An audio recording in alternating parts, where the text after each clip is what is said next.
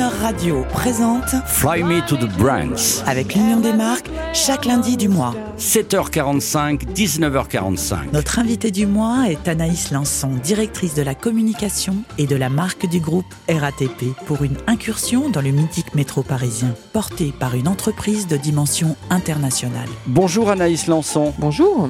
Ah, vous me l'aviez promis, un peu d'histoire aujourd'hui pour un fan absolu euh, du métro vintage. Euh, la naissance du métropolitain, c'est quand même une, saga nationale. Une aventure historique primordiale pour la plus belle capitale du monde. Est-ce que vous en avez conscience? Alors j'en ai d'autant plus conscience qu'on est détenteur euh, d'un fonds photographique euh, extraordinaire sur justement euh, l'histoire du, métro parisien. Et ce qui est assez incroyable, c'est que ce métro qui a été créé en, en 1900, il a été fait pour désengorger Paris. Donc vous voyez, on avait déjà ces problématiques d'engorgement de la ville où on s'est dit qu'est-ce qu'on peut faire pour fluidifier finalement la circulation. De là est né le projet euh, un peu fou euh, de faire un chemin de fer euh, métropolitain. Et c'est ce qui a été fait sous l'égide de l'ingénieur Fulgence Bienvenue qui voilà a créé cette première ligne de métro, la ligne 1, euh, qui, qui à l'époque déjà a rencontré un, succès immédiat. Et puis d'autres évidemment depuis. euh, Porte-Maillot, Porte-Vincennes. Oui. Et, euh, et, et aujourd'hui, alors, une, beaucoup de chaînes de télévision aujourd'hui font des documents, mais passionnants sur, euh, sur cette saga. Vous avez mis Paris quand même sans dessus-dessous en 1900 et vous continuez, mais aujourd'hui avec une... Est-ce que cette technologie des tunneliers, parce qu'il y a des films entiers consacrés à ça, c'est à vous, vous l'exportez ça? Alors c'est vrai que ce qu'on on- la, RATP c'est un opérateur, mais euh, c'est aussi un, un bâtisseur ou euh, un industriel puisque euh, euh, on a euh, des prolongements de lignes aujourd'hui, on prolonge quatre lignes de métro et ça ça tient de ce savoir-faire historique qu'on a eu pour aussi voilà créer le réseau. Donc à l'époque, même si c'était pas c'était l'ancêtre de la RATP, il faut imaginer quand même que notamment quand on a dû passer des lignes de métro sous la Seine, c'est- voilà, c'est d'une ambition euh, folle. Vous aviez gelé la Seine Alors en, mille- en 1900 déjà. Oui, alors effectivement, il y a, eu cet aspect-là. Et puis, il faut avoir conscience qu'il y a deux façons, en fait, de, faire passer euh, euh, un, métro euh, sous la Seine. Soit vous, construisez un tunnel en préfabriqué que vous enfoncez, ou alors vous faites un, un tunnelier et ensuite, derrière le tunnelier, vous faites de, la maçonnerie. Donc ça, c'est, voilà, a, ça, ça a appelé beaucoup, beaucoup d'ingénierie, d'intelligence collective pour arriver à faire tout ça et arriver au réseau euh, euh, d'aujourd'hui. Alors, le, fan, le fan de, de métro vintage vous demande, il paraît qu'il y a des stations de métro intactes comme avant, mais qu'on ne visite, enfin, qui ne sont pas utilisées, des anciennes stations qui seraient cachées. Alors, on m'a dit qu'il y avait Croix-Rouge, Saint-Martin, Arsenal, qui sont des stations de métro, vous savez, avec la faïence laissée, euh, j'imagine, comme avant? Alors il y en a même quatre. Il y a aussi Champ de Mars et c'est ce qu'on appelle Oh, des stations fantômes. génial. Et ces stations, euh, ce qui est quand même assez incroyable, surtout euh, quand on se rapporte à l'actualité, c'est qu'elles ont été fermées pendant la Seconde Guerre mondiale en raison des pénuries d'électricité. On a voulu faire des économies. D'accord. Et on s'est dit, bon, ben, on ferme celle-là. Et finalement, elles n'ont pas été réouvertes parce qu'elles étaient trop proches, finalement, d'autres stations. Donc, elles sont pas réouvertes, mais euh, euh, on peut euh, encore euh, les traverser, euh, notamment celles sur la, les, les lignes 5, euh, 8, 9 et 10. On les aperçoit dans la, dans la pénombre. Donc, c'est, voilà, ça fait partie aussi des originalités de, de ce Est-ce réseau. qu'on peut faire un dîner? Ou une soirée Alors non, euh, on nous demande beaucoup euh, de, de faire des événements dedans, mais pour des questions de, de sécurité, euh, ça n'est Vous pas ne pouvez possible. pas. Ouais. Bon, tant pis, j'aurais tenté ma On chance. peut les, on peut les visiter, peut-être. euh, Ah. Notamment, euh, on en a fait visiter Ah. une euh, euh, aux Journées européennes du patrimoine, et c'est vrai que c'est c'est assez dingue. Nous aurions dû enregistrer notre émission dans une station abandonnée. Ouais. Ça aurait résonné, ça aurait été très radiophonique. La RATP 1949, donc la Régie autonome des transports parisiens, hein, c'est arrivé après. Enfin, ça Absolument. s'est Ça organisé. s'est créé, euh, voilà, et euh, en 1946, euh, et on a remplacé la compagnie du chemin de fer métropolitain. Les années 70, le métro, c'est déjà la deuxième voiture. Création de la carte orange. Euh, J'allais dire, vous vous en souvenez? Moi, oui, peut-être pas vous.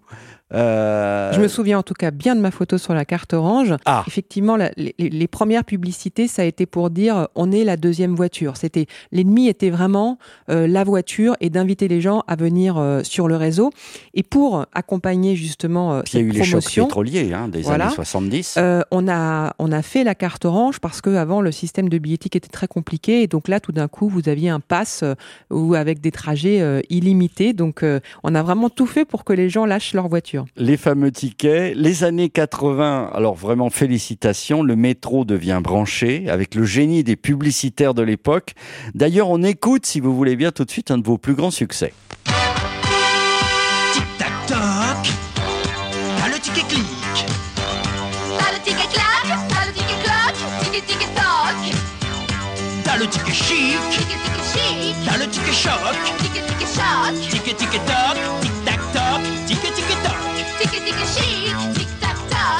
ticket ticket choc. Ticket ticket toc, ticket ticket ticket toc, ticket ticket ticket toc. T'as le ticket stop. Démarquez-vous, prenez la deuxième voiture.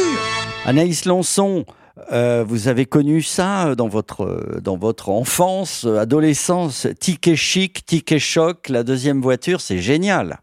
C'est génial et non seulement j'ai connu ça, mais je crois que ça fait partie euh, de, voilà de des raisons pour lesquelles euh, j'ai voulu aussi venir euh, à la RATP, ça, la poésie, enfin cette espèce de vraiment de, particularité et de, singularité que qu'est cette entreprise.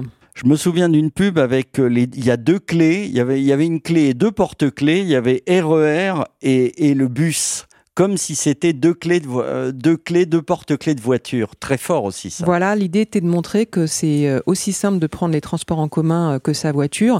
Et puis il y avait déjà l'idée de euh, l'amorce de l'idée de la pollution finalement que euh, le transport euh, public est, est, plus vertueux que, que l'autosolisme. En fait, quand on étudie, et j'ai dû le faire avant de vous rencontrer, quand on étudie la portée, euh, l'importance de votre groupe, groupe RATP, donc groupe international, on s'aperçoit déjà qu'en France, vous avez le bus, vous avez le métro, le RER, le tramway, Vélib, VTC, Noctilien, Orlival, tout ça, c'est à vous? Le système est un peu, euh, il est assez complexe parce qu'aujourd'hui, vous avez une autorité euh, régionale des transports. Là, on va être un peu sérieux deux oui, secondes. Oui, oui. Qui s'appelle Île-de-France Mobilité et qui est, est, est l'autorité euh, qui, qui organise les transports, qui organise les réseaux, qui n'existait pas à, à l'origine, mais qui aujourd'hui est vraiment, voilà, une, une, notre notre client d'une certaine façon. Et puis cette cette autorité des transports, elle a des opérateurs que sont en effet la RATP euh, sur euh, une très grande partie du réseau, euh, que sont aussi la SNCF, Transdev, enfin voilà d'autres opérateurs sur sur d'autres parties. Merci pour ces précisions. Avant de se quitter, on revient à la musique hein, et à, à l'importance de, de, ce que vous faites pour la musique depuis maintenant plus de 20 ans. Oui. vous avez découvert des artistes.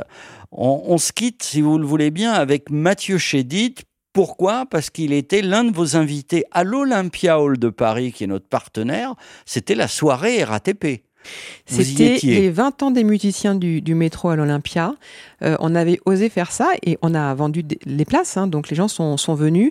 Et ce qu'on voulait montrer justement, c'était que on avait euh, des vraies pépites, euh, à la fois sur le réseau, mais aussi des gens qui sont passés sur le réseau et qui aujourd'hui ont fait carrière. Alors M était pas un musicien du métro à la base, mais il a fait beaucoup d'événements euh, avec nous euh, sur le sur le métro euh, et c'est vraiment quelqu'un de, de super sympa et qui qui est voilà intéressé aussi justement par euh, par ce réseau de, de, de, métro et on a passé, je dois dire, une, une merveilleuse soirée. Je vois bien aussi Thomas Dutronc, notre ami Thomas, jouer du jazz manouche dans le métro, ce serait parfait. Vous avez découvert quand même, vous avez comme musicien Tété. Oui.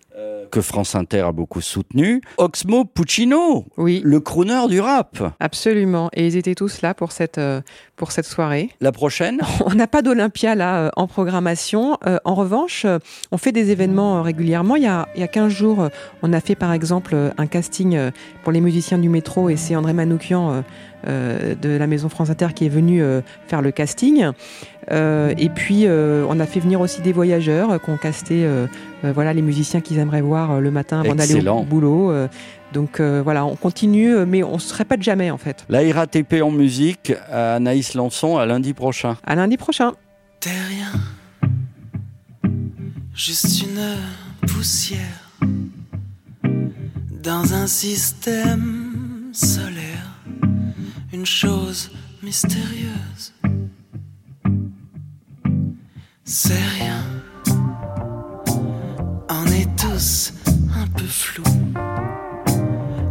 sûr de nous du tout dans la nébuleuse.